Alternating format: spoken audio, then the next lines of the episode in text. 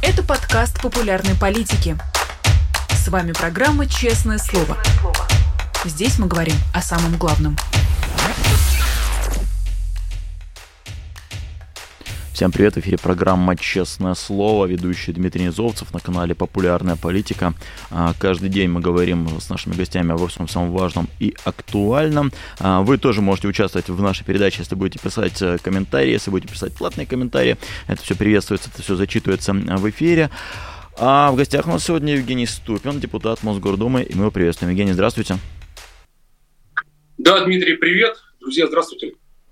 Здравствуйте, да, всем. А, ну и э, первый вопрос, э, конечно же, будет про то, что происходит с Борисом Надеждиным, а, процесс а, его регистрации, не регистрации, его борьбы. А, мы знаем, что в начале недели ЦИК ему очень так прозрачно намекнул, что, скорее всего, будет снимать с выборов, сказал, что в среду встретимся. Надеждин сказал, что давайте перенесем на пару дней, нам надо устранить те недочеты, на которые вы указали. Ну и там было какое-то компромиссное такое, якобы компромиссное решение. Тогда давайте не, не в среду, а в четверг, ни, ни вам, ни нам. Что бы это значило и как вы оцените э, перспективы Надеждина на данный момент? Да ничего это особо не значит. Э, нет у него никаких перспектив. Это понятно, что ему откажут, потому что э, ну, единственный вариант, при котором ему могут э, Э, его могут пустить на выборы, это если лично сам Путин вдруг решит э, показать какую-то свою мнимую мускулинность, так скажем, да, что вот он должен обязательно либерала разгромить. Но э, все действия системы, они всех чинушек, которые в том числе сейчас уже объявили, что там много-много нарушений якобы, я не знаю, есть они или нет на самом деле, да, uh-huh. но то, что было объявлено. То есть нас готовят там к снятию его, что, ну, соответственно, его не, не будет э, в бюллетене. И на самом деле мы с вами впервые видим вот на этой процедуре имитирующей выборы, э, впервые по сравнению с предыдущими, когда переизбирался Путин, э, что даже кандидата, например, от ну, коммунистов России не пустили. Понятно, mm-hmm. что они никогда не собирали подписи. Ни Сурайкин, ни этот Маленкович, или как его там сейчас, да, который пошел. Да-да, Маленкович. Не, да, и, естественно, ни, никому из них там ни 100, ни 300 тысяч не собрать. Но, э, тем не менее, раньше их пропускали, и все нормально было. Даже когда и больше нужно было собирать. А сейчас нет. Сейчас нет, и никого не пустили, то есть, видимо, решили совсем-совсем вот э, выхолостить э, всю эту процедуру, и чтобы совсем без каких-то Э, неожиданностей все было, потому что все неожиданности сейчас чрезвычайно опасны для власти, это понятно. То есть вроде бы все выглядит контролируемо, контролируемо для них, но и призрак Тихановской тут, э, безусловно, где-то витает. И вообще зачем э, давать надежду на какую-то политическую субъектность? Совершенно очевидно, что если ему сейчас отказать, то будет все примерно так же, как с Дунцовой. То есть постепенно и очень быстро они в медиа начнут забывать, и то же самое забудут о, о Надеждине. Не в том плане, что да, Дунцова какая-то там, э, ну, человек, который там что-то не, не старается делать, да, но всем понятно, что в муниципальном депутате э, из Ржева, ну, вряд ли какие-то постоянные разговоры могут быть. Так что э, и с Надеждиным то же самое. Ну, вот так повезло его волной вот э, на тот самый Э, сейчас на э, гребень известности вот вынесла как-то. Э, ну, это, все, это будет коротко, никаких а, таких вот серьезных по-настоящему факторов, из-за которых он мог бы задержаться на условном политическом Олимпе, да, хотя бы таком мнимом, этих факторов нет. То есть если мы берем, вот, например, других политиков, о которых я Надеждину в эфире на своем канале задавал вопросы о том, объявит ли он досрочные президентские выборы. Чем я это мотивировал? Потому что не смогли э, в, в этой процедуре имитирующие выборы, не смогли принять участие ну, по-настоящему известные политики, такие как в первую очередь Алексей Навальный, у которого своя политическая структура по всей России, так, такие как Сергей Фургал, который у себя в регионе свет популярен и, соответственно, сейчас по всей России стал популярен, да, Николай Бондаренко с его, э, соответственно, э, тоже огромным YouTube-каналом и известностью. То есть, ну, вот хотя бы вот эти трое, на самом деле, больше намного, да, э, политиков. Ну, просто я из разных спектров политических беру людей. И я ему задавал вопрос, ну давай, этот, наверное, правильнее будет назначить досрочные выборы, чтобы все вот эти люди могли принять участие кто, кто пожелает из них, естественно. Uh-huh. Но Надеждин отказался. То есть Госдуму он готов распускать, а вот э, расставаться с президентским постом нет. Uh-huh. Это тоже, кстати, знаково по поводу того, какие у него реальные стремления. Но, тем не менее, да, это антивоенный кандидат, безусловно. И э, уже поэтому как бы вот люди э, собирались за него подписи поставить. И уже поэтому этого достаточно, несмотря на все другие его огромнейшие недостатки, а, тем не менее, он большую опасность для власти представляет. Вот вы сравнили с, с Дунцовой и сказали, что а, когда закончится эпопея э, Надеждина, а, не будет ничего, но вот э, Дунцова ее зарубили, скажем так, на взлете, то есть человек там только обозначил свои пожелания и сказали, вам даже подпись собирать нельзя, за Надеждина все-таки выстроились там сотни тысяч людей, даже не привлечение, там не одна даже сотня тысяч людей, а вам не кажется, что эти люди, их можно выводить на митинги, они могли бы оказывать общественное давление, они смогли бы делать Путину неприятно? Нет, не кажется. Э, я не вижу никаких сейчас э, предпосылок для массовых митингов. Если даже Надеждин э, призовет, предположим, кого-то выйти, ну, выйдут из них очень мало кто, потому что у всех есть ощущение, что сейчас в России не та обстановка, когда митингами можно менять политическую ситуацию. Последний раз такая обстановка была в 2021 году, когда Алексей Навальный возвращался. Тогда mm-hmm. был шанс изменить ситуацию. Да, не получилось, но шанс был вот с учетом этого и отравления Алексея, и вот этого и фильма про дворец Путина на 120, только там 130 миллионов собрал э, просмотров, да, э, тогда был шанс, и поэтому я тогда выходил тоже, за что тоже был привлечен к ответственности и задерживался, э, потому что считал, что вот нужно было. Хотя я считаю, что тогда можно было усилить момент, например, социальными требованиями, да, к сожалению, этого сделано не было, но шанс был. Сейчас шанса нет никакого вообще. То есть выйдут, э, ну сколько, ну сотни, может, выйдут. Э, понятно, что разгвардии на таких митингах будет больше, чем протестующих, и они очень быстро закончатся.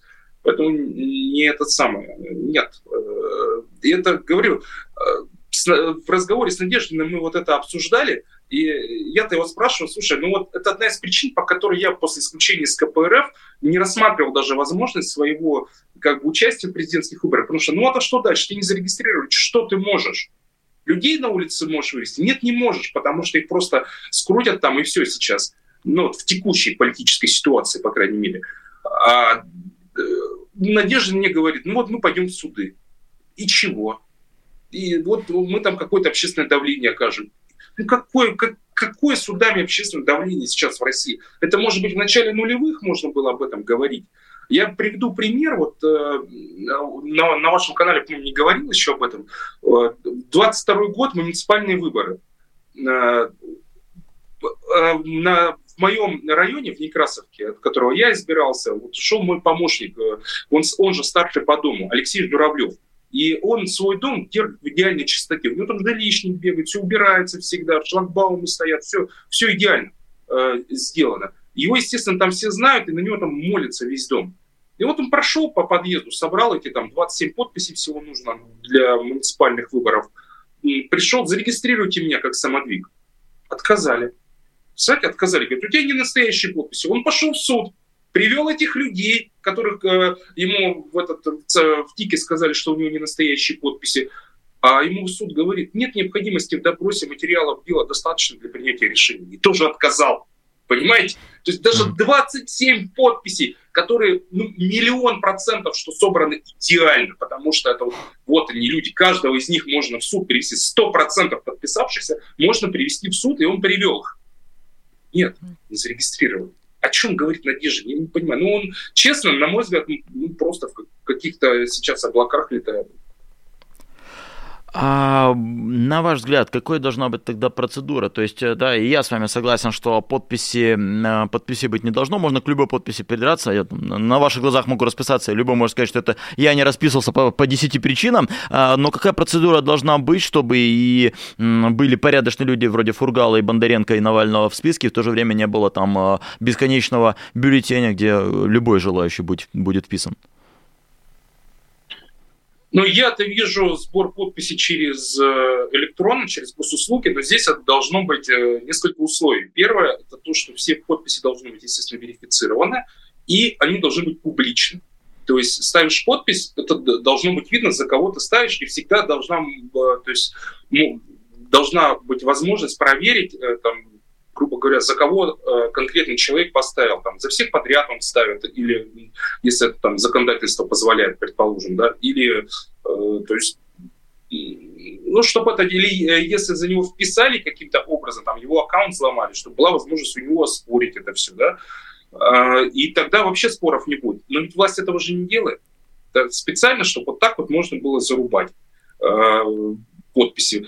При этом ну, нельзя не упомянуть, что был вот этот скандал «Новая газета Европа», да, о том, что там якобы у Надеждина обнаружены а, поддельные подписи. Я не знаю, что на самом деле там было. Да? То есть э, таких вот прям совсем прямых доказательств в статье представлено не было. Но вот то, что опубликовал Надеждин, выглядит действительно как э, ошибка при оцифровке уже в ЦИКе. То, что Надеждин публиковал.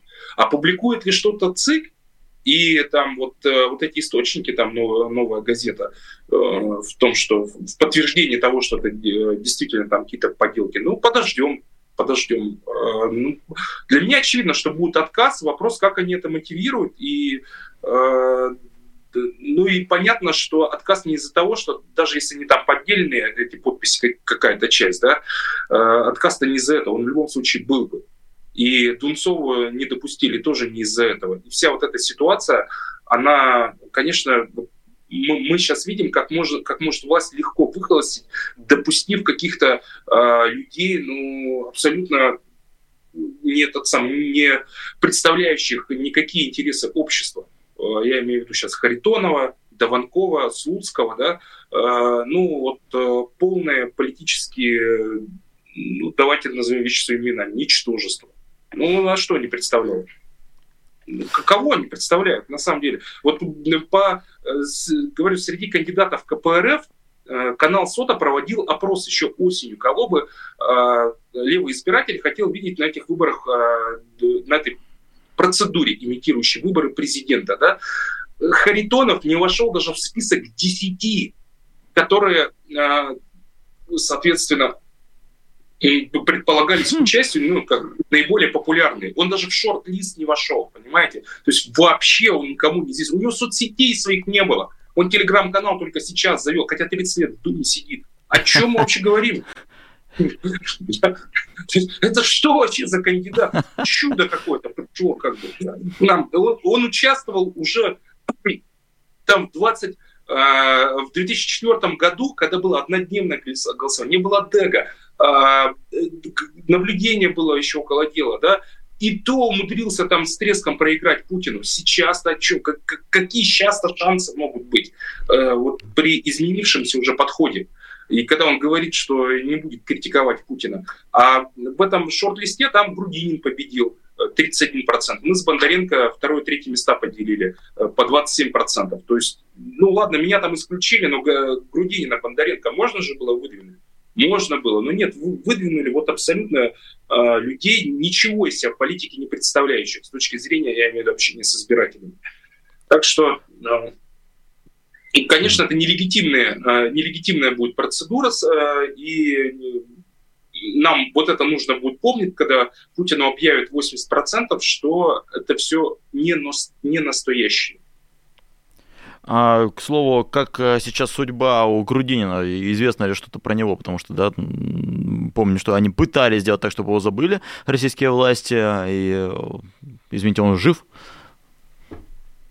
Ну, он жив. И если вы посмотрите опрос свежий Russian Field, э, например, там, кого бы вы хотели видеть президентом, ну, вот так, на вскидку, там, ну, первое место, понятно, Путин, потому что он не слазит с экрана. На втором месте Навальный, на третьем Грудинин. Mm. И они там, ну, прям близко э, с Навальным. Э, так что его люди помнят. Он, конечно, из публичной политики он выключился. Э, ну, по каким причинам? Я думаю, понятно, по каким. Да, да. Прессовать его стали, да, решил дальше не обострять, не рисковать. Больше, чем половину совхоза имени Ленина у него забрали. И, естественно, сейчас как бы, видимо, принял он решение переждать таким образом. Но я хочу напомнить, что, например, э, несмотря на оголтелую поддержку войны со стороны Зюганова, Грудинин ни разу по этому поводу не высказывался, что в текущей ситуации понятно, как оценивается, что это, угу. это, это как минимум не поддержка. Да, о многом еще хочется говорить по поводу Грудинина. Кстати, я опасался после 2018 года, что они вообще его посадят, и в какой-то момент казалось, что к этому близко, но, по счастью, да, этого удалось избежать там, такой жесткой расправы, как с некоторыми другими, да, неугодными Путину персонажами. По счастью, не было, как с Платошкиным, помните, да, боролись-боролись, и там разве что добивать не стали. А что касается ранее сказанных вами слов про 2021 год и упущенный шанс, как вы думаете, это шанс шанс, а, в принципе, последний, то есть если удалось эм, эти рифы кораблю российской власти обойти, то а, дальше а, никаких таких крупных восстаний, митингов уже до конца путинской жизни не будет? Ну как не будет? Будет, просто они будут э, по другим причинам, и угу. движущей силой будет, движущей силой будет другой. То есть те, кто были на тех митингах, многие уехали, многие разочаровались, многие ушли из общественной жизни. И это понятная а, такая реакция, да, тут никого ни, ни в коем случае нельзя винить. А, а, сейчас просто все по-другому будет. Мы вот с вами видим, ну, новая сила образуется, да, это жены мобилизованы. В текущей ситуации они не представляют никакой опасности для Кремля. Хотя и то, даже на возложение цветов к ним там автозаки направлять, но они не боятся, кстати, да, передовые их представители, они не боятся идти даже под автозаки. И они показывают пример остальным в этом смысле. А, дальше, соответственно, мы видели из слива немецкой разведки о том, что Путин собирается там брать еще а, крупные украинские города. Харьков, Херсон, Днепр, он постоянно про Одессу говорит, что это да. русский город, да, то есть города миллионники чтобы их штурмовать, мы понимаем, ну, нужна будет, ну, как минимум, еще одна, скорее всего, и не одна волна новой мобилизации. То есть вот этих жен мобилизованных будет уже намного больше. И вот это может быть э, принципиально иная ситуация. Иная протест оттуда. Вы посмотрите, это же люди, которые еще полтора года назад вообще вообще не касались политики. Да? ну, это не наш, все, мы, мы живем без этого и просто верим тому, что говорит по телевизору. И вы, вы послушайте их сейчас. За полтора года они проделали огромный путь, просто огромный. Они сейчас ходят э, там на ведущие каналы и говорят вещи, которые говорят зрелые политики уже, да, э, и, и такой же путь будет проделывать сотни тысяч, а может быть и миллионы. Мы не знаем, сколько Путин при, э, призовет э, по мобилизации. Да? Миллионы других. Так что э, э вот эта движущая сила. И, э, также будет у нас экономическая ситуация. Вот насколько она ухудшится. Мы же помним, что те же яйца. Про них вроде бы забыли.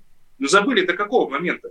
Региональные соглашения до 24 марта и до, до 31 марта по Новосибирску, по Иркутской области, о том, что они держат цены.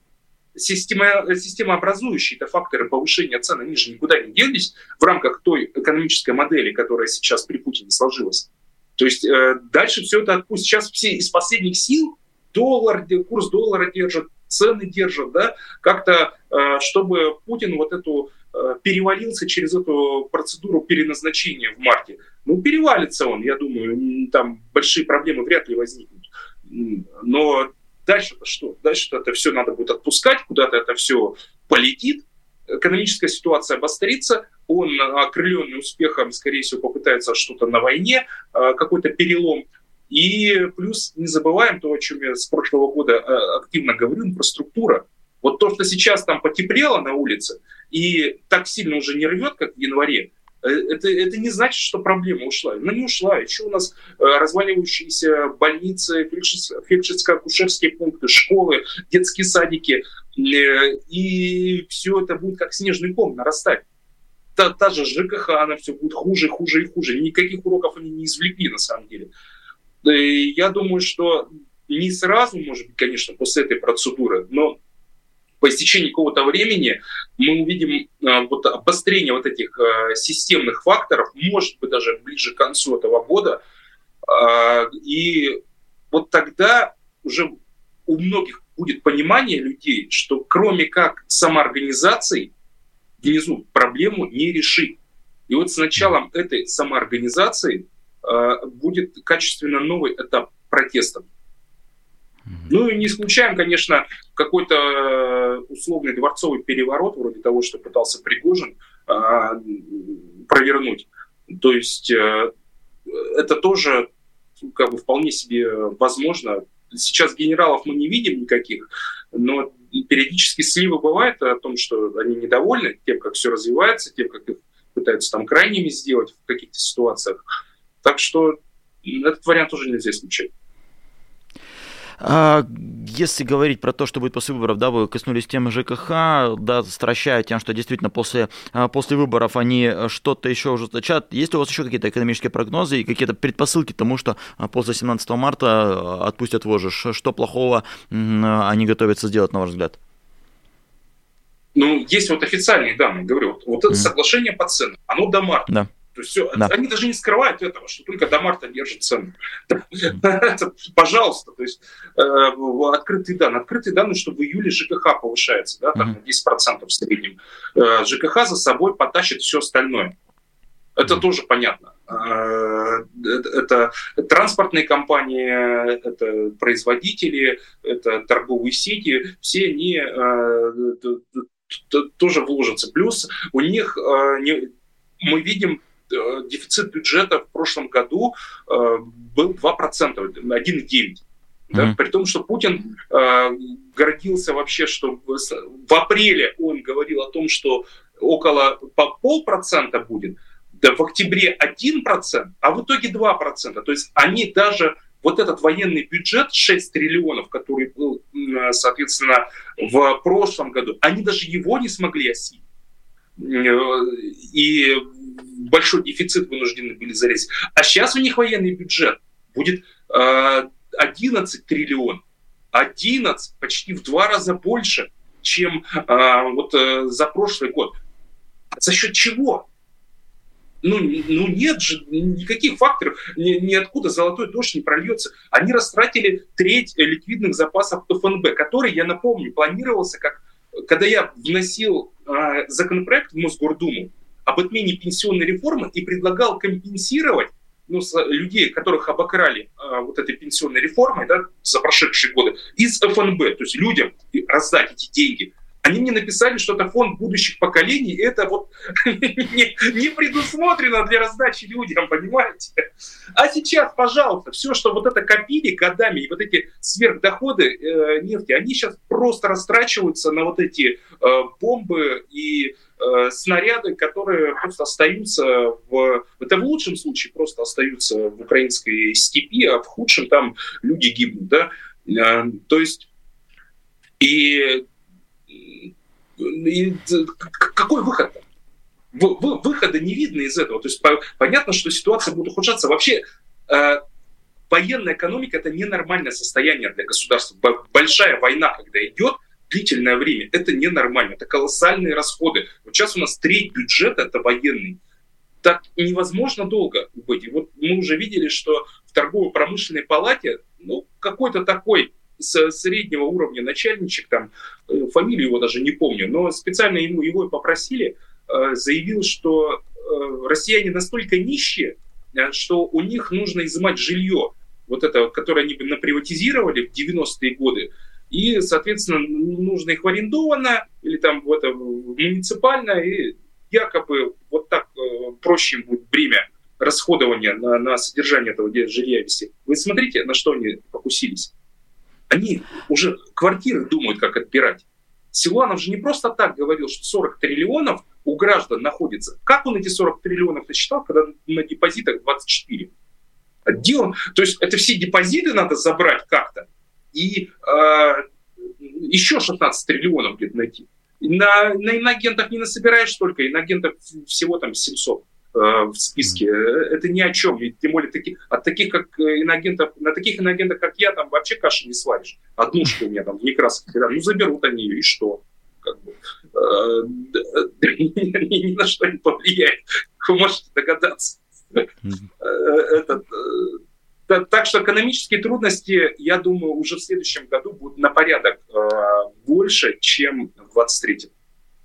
А, как раз а, в догонку к тому, что мы с вами говорим, вот только что Совет Федерации одобрил закон о конфискации имущества за фейки против армии. А, видно, что они его, видно, что они его торопят, разгоняют. Там сразу два чтения было в Госдуме, и сразу же быстренько Совет Федерации, и сразу же там, не, не приходя в сознание, они все это легализовали. А что касается антивоенного движения, я видел, что на вашем YouTube-канале были дебаты с человеком по имени Иван Атраковский, э, назывались дословно «Мирные переговоры с прекращением огня или новая мобилизация мобилизация и продолжение СВО. Хочется э, у вас поинтересоваться, как э, ваши впечатления от э, происходившего на вашем YouTube-канале?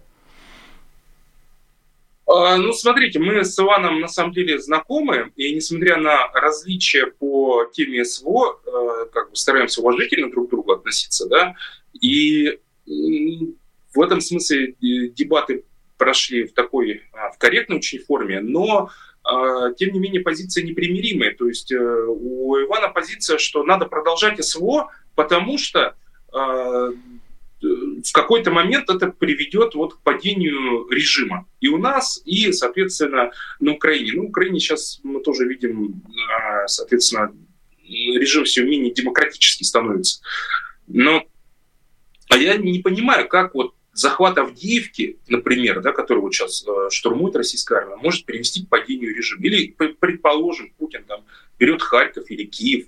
Как это повлияет? Ну, ну никак.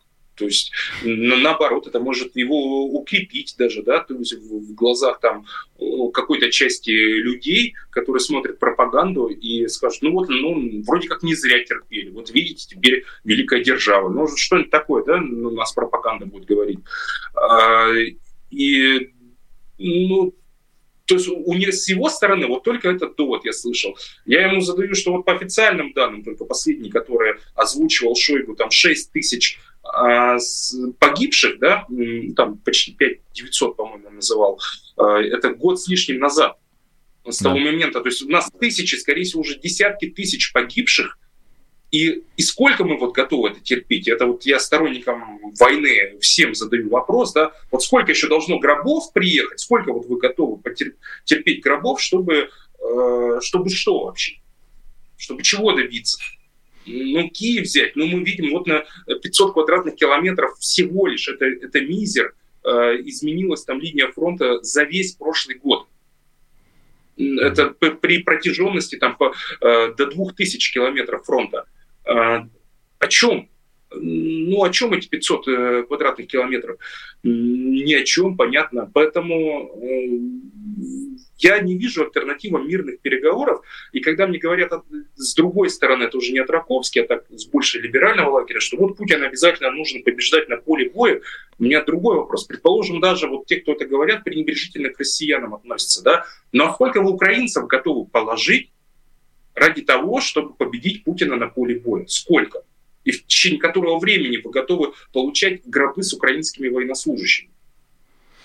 Я не а хочу, вы... чтобы не гибли ни россияне, которые там находятся, ни украинцы. Поэтому нам э, нужны мирные переговоры, нам нужно прекращение огня, и нам нужно возвращаться во внутреннюю поездку. Пока идет война, вот такая туда-сюда, она на самом деле выгодна и Путину, и, может быть, кто-то из наших зрителей удивится, но и Зеленскому. Зеленский также укрепляет власть, он, по сути, по путинскому пути идет. Ну, с отставанием, естественно, со значительным. И мы видим, что там Кличко, например, и многие другие политики уже недовольство проявляют, что э, авторитарными тенденциями, которые происходят в украинской политике. А война, потому что этому способствует всегда, в, в любой ситуации. Коней на переправе не меняют. Ну давайте вот дождемся окончания боевых действий, потом разбираться будем. А сейчас вот нет, надо сплотиться вокруг лидера. Это везде и всегда происходит. Поэтому это все надо заканчивать, заниматься внутренними проблемами, э, соответственно, украинцам у себя, нам у себя. А сразу спрошу, какой был ответ вашего визави, сори, до этого момента не досмотрел, когда его спросили про э, какие, сколько это должно длиться. То есть э, они понимают, они ставят какой-то конечный срок или говорят, будем воевать десятилетиями, сколько надо, уходят от ответа? Ну, у меня сложилось впечатление, что Иван изначально попытался так увильнуть от ответа. Я здесь поднадавил и mm-hmm ну, спросил его срок, он э, надеется, что до конца 2024 года. Ну, ну, с чего бы это? Uh-huh. Все, всем же очевидно сейчас, что э, на линии фронта примерный баланс. Да? Ну, силы примерно равны, никто ни, никого сдвигнуть серьезно не может. Таких движений, как в 2022 году, уже вряд ли будет. Если одна из сторон попытается прям усилиться путем мобилизации там очередной, какой-то э, получения помощи, вторая мгновенно предпринять симметричные меры. Это тоже понятно. И э, сейчас мы видели, если даже кто-то рассчитывает, что может какой-то вал помощи там со стороны Запада пролиться, во-первых, это маловероятно, да, там 50 миллиардов Евросоюз выделил, но это все очень растянуто во времени. И мы видим в Штатах большие проблемы с выделением помощи. Да? Но если даже это пойдет, Китай уже заявил, министр обороны Китая, что будет помогать. То есть, и если там даже будет какая-то критическая ситуация, я думаю, ну, Китай здесь ступится. То есть э, баланс, на самом деле, э, его ну, многие не хотят нарушать. Никто не хочет э, э, из игроков, из таких глобальных, решающей победы одной из сторон. Вот это, в принципе, достаточно выгодная ситуация многим, когда тлеющий конфликт, только один минус. Погибают россияне и украинцы. Понимаете? Да, Я уж не говорю про экономические, э, про экономические все вот эти трудности, которые э, испытывают сейчас наши народы, и из-за того, что продолжается эта бойня. А еще, если говорить на, на эту тему про войну и все, что ее окружает, на минувшей неделе практически на Красной площади были женщины с антивоенной позиции, и власти это было неприятно, но в то же время, а, да, как в том анекдоте, я мог бы ножичком полоснуть, да, они, они подавляли, но без дубинок и без каких-то там а, диких а, разгонов. Видите ли вы перспективы у вообще такого антивоенного движения, вот этих самых жен мобилизованных или кого-то похожих на них, как, как это будет развиваться и будет ли оно идти вверх? Смотрите, если, а, предположим, я так не думаю, но предположим, что э, новой волны мобилизации не будет, да, что вот как-то Путин будет пытаться справиться тем личным составом, который у него есть, и э, там исключительно через контрактников э, пополнять ряды вооруженных сил тогда, я думаю, а, перспектив никаких нет вообще у этого движения. То есть, ну да, информационный фонд будут э, портить как бы Кремлю. Мы об этом с вами будем говорить, обсуждать, но реально на политическую ситуацию они влиять не будут. Но говорю, если э, будет новая мобилизация, новая волна, она с высокой долей вероятности будет, но не просто что так все эти законы об электронных повестках принимаются, об ужесточении наказаний, о мобилизационном учете и, соответственно, ужесточении наказаний, в том числе и работодателей за вот этот воинский учет. Да? Не просто это все так. Если будет новая волна и будут призваны новые сотни тысяч, а может быть и миллионы, мы не знаем, Соловьев он о трех миллионах, миллионах говорил, да? то тогда это будет сила это будет сила, я в этом уже не, не сомневаюсь. Вот если это там до миллиона дойдет э, список э, мобилизованных, э, вот, эти, которые уже закаленные, жены мобилизованных, они смогут э, в свои ряды, соответственно, втянуть э, всех остальных, те сами потянутся просто э, новые, и дальше это будет уже такая иерархическая структура с отделениями в каждом регионе, и просто так с ней будет не справиться. И если просто начать э, прессовать, ну, есть шанс, соответственно, получить какую-то реакцию с фронта, а там люди с оружием. Да, они многие деморализованы, они мне пишут, э, кому-то я стараюсь помочь, э, соответственно, вырваться оттуда, у кого есть там хоть какие-то основания, да, с которыми можно побороться в рамках действующего российского законодательства. А, но по, по большей части люди, конечно, там деморализованы, но это все может поменяться. Это все может поменяться, особенно когда э, появится там какой-то лидер, э, ну вот э, вроде Пригожина. Для нас это пока неведомо. А, есть там генералы, которые пользуются авторитетом, но проявят ли они а, лидерские какие-то амбиции, ну, вопрос. А к вот этим женам мобилизованных есть э, двойственное отношение, то есть э, одни говорят там правильная поддержка и все такое, другие э, тыкают то, что что же вы молчали раньше? Почему от вас нет, в принципе, антивоенных лозунгов? От вас есть только там «верните наших мужей», и вы молчали там, не знаю, два последних года, а сейчас только потому, что мужей долго нет дома, а вы восстали. Какой части населения вы себя причисляете и почему? Не, ну я-то тут э, не, не, не столь важно, кому себя причисляю. Тут э, важно понять, как э, мыслят, вот, соответственно, жены мобилизованных, почему они так говорят. Как только мы в этом разберемся, я думаю, у большинства откинутся какие-либо претензии к ним сами по себе. Вот давайте все-таки, вот у нее забрали мужа.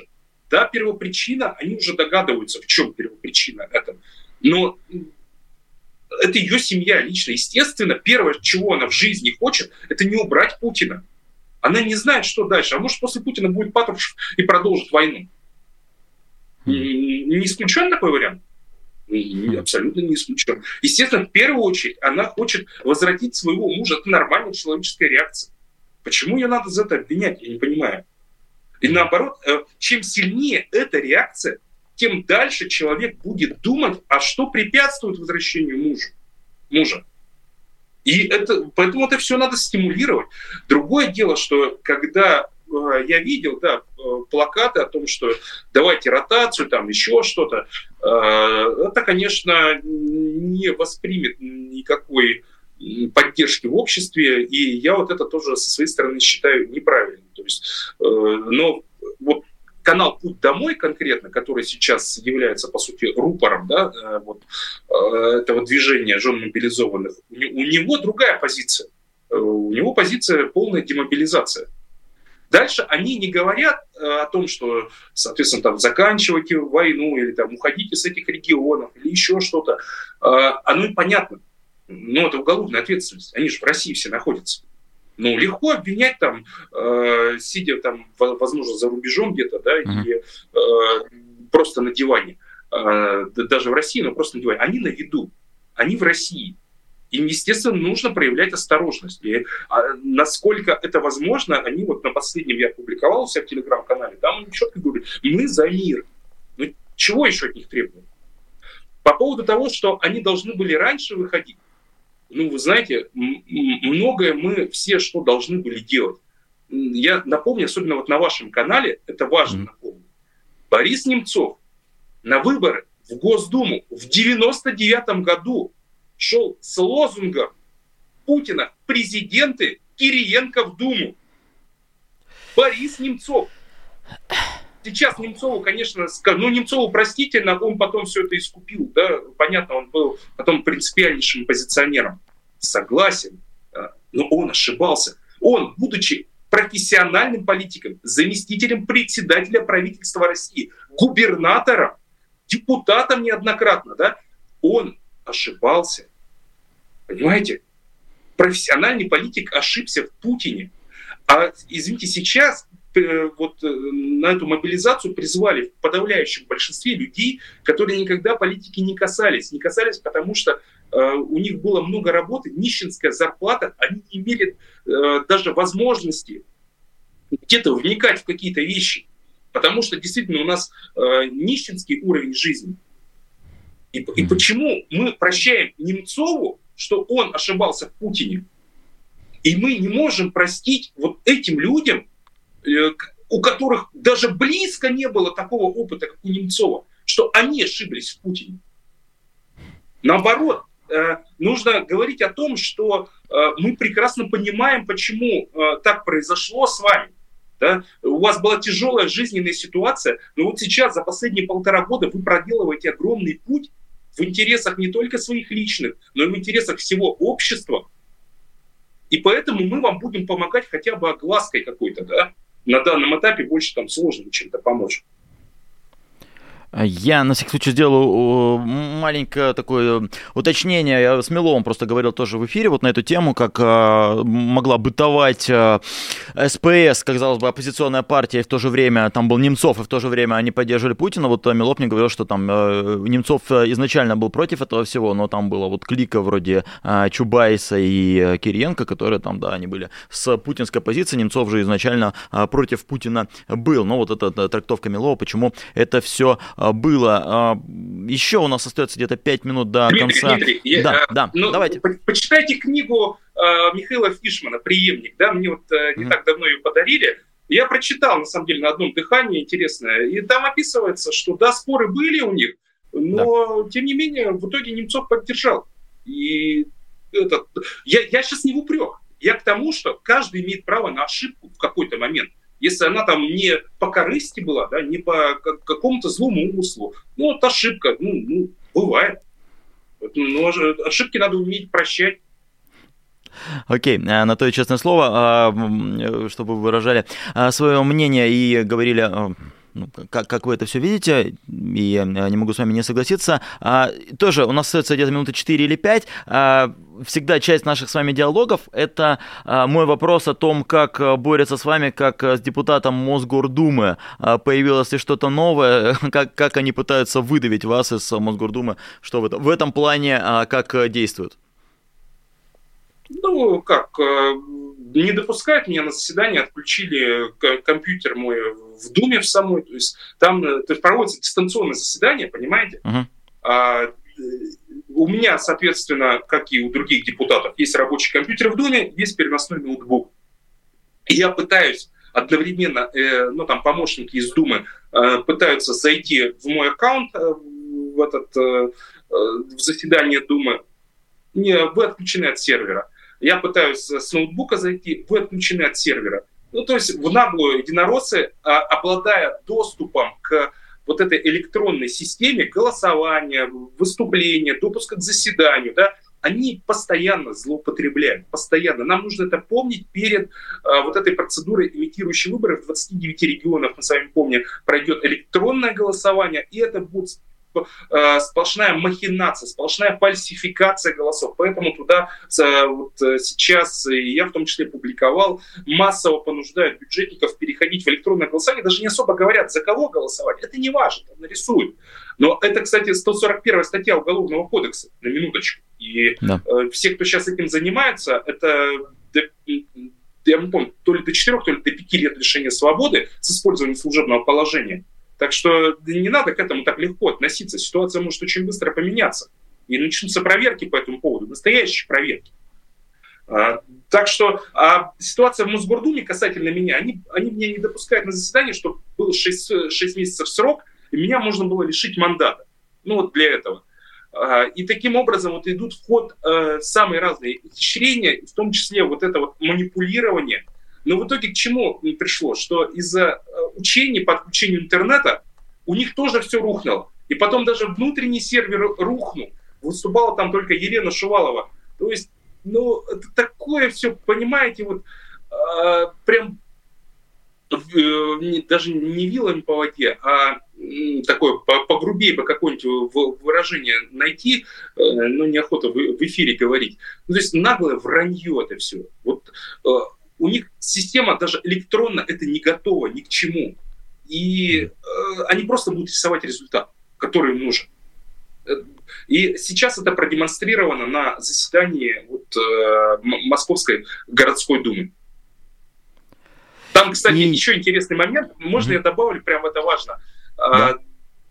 Когда проходит э, электронное заседание в Московской городской думе, это сейчас единственный парламент, который заседает так э, вообще в России, Э, не видно лиц депутатов, и непонятно, кто реально сидит э, за компьютерами. Поскольку законы все ядросами принимаются, да, большинство-то у них, непонятно, кто нажимает. А там реально может любой зайти, помощник может зайти, может зайти, э, не знаю, уборщица, какой-нибудь посетитель Думы может в Думу зайти. Тем более можно же с ноутбука голосовать, а ноутбук вообще в кафе может быть, где, где угодно. То есть mm-hmm. кто там голосует, никто не знает, вообще никто не знает. У нас законы принимаются реально не пойми кем. Вот действительно, неизвестной фамилии, кто там, если в Госдуме мы хоть видим эти рожи наглые единороссов, которые тыкают вот эти кнопкодавы, да, а в Мосгордуме даже кнопкодавов не видно. А, и напоследок, самое, самое последнее по времени, но не последнее по значению. ФБК анонсировала акцию «Полдень против Путина», намеченную на а, день голосования, то есть 12 часов люди протест настроены, приходят на участки. Ваше отношение к этому, что вы думаете про эту акцию, имеет ли она смысл? Я думаю, что точно имеет смысл идти в последний день, 17 марта, это обязательно, чтобы бумажно мы переголосовали Э, Путина хотя бы по некоторым участкам, где будет честно считать, какие участки будут. И мы должны показать, что там, где э, сохранились э, порядочные руководители комиссии, там, ну, в условной Якутии, там, Свердловской области, в Архангельской области, даже в Москве такие будут.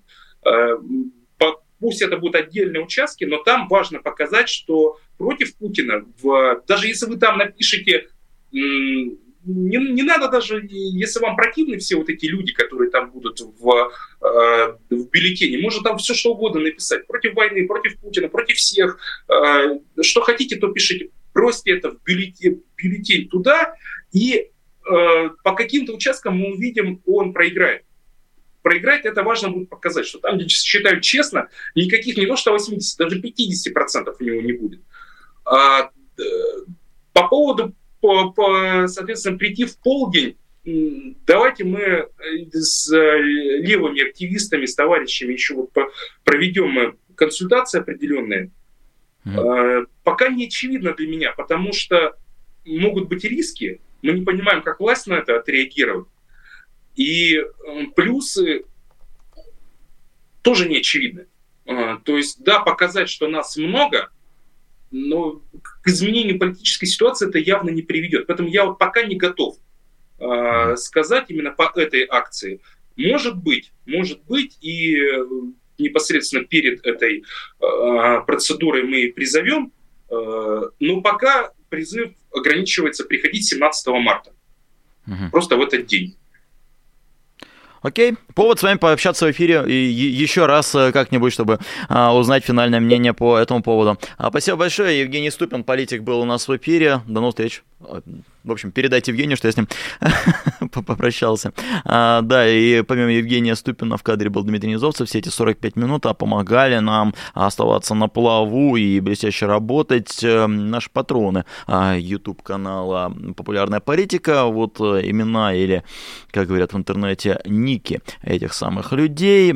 Спасибо вам, что вы есть. Спасибо, что а, спонсируете нас. Это не очень дорого, но очень приятно. А, спонсируйте, продолжайте и вы, и программу «Честное слово», и ГКЧП, и на базе, а, и Бойко о главном. Всех спонсируйте. Всем спасибо. До новых встреч в эфире, говорю вам и я. А после меня на популярной политике выйдут утренние новости. Их тоже не пропустите. Пока. Пока. Вы слушали подкаст «Популярные политики». Мы выходим на Apple Podcast, Google Podcast, Spotify и SoundCloud. А еще Подписывайтесь на наш канал в YouTube.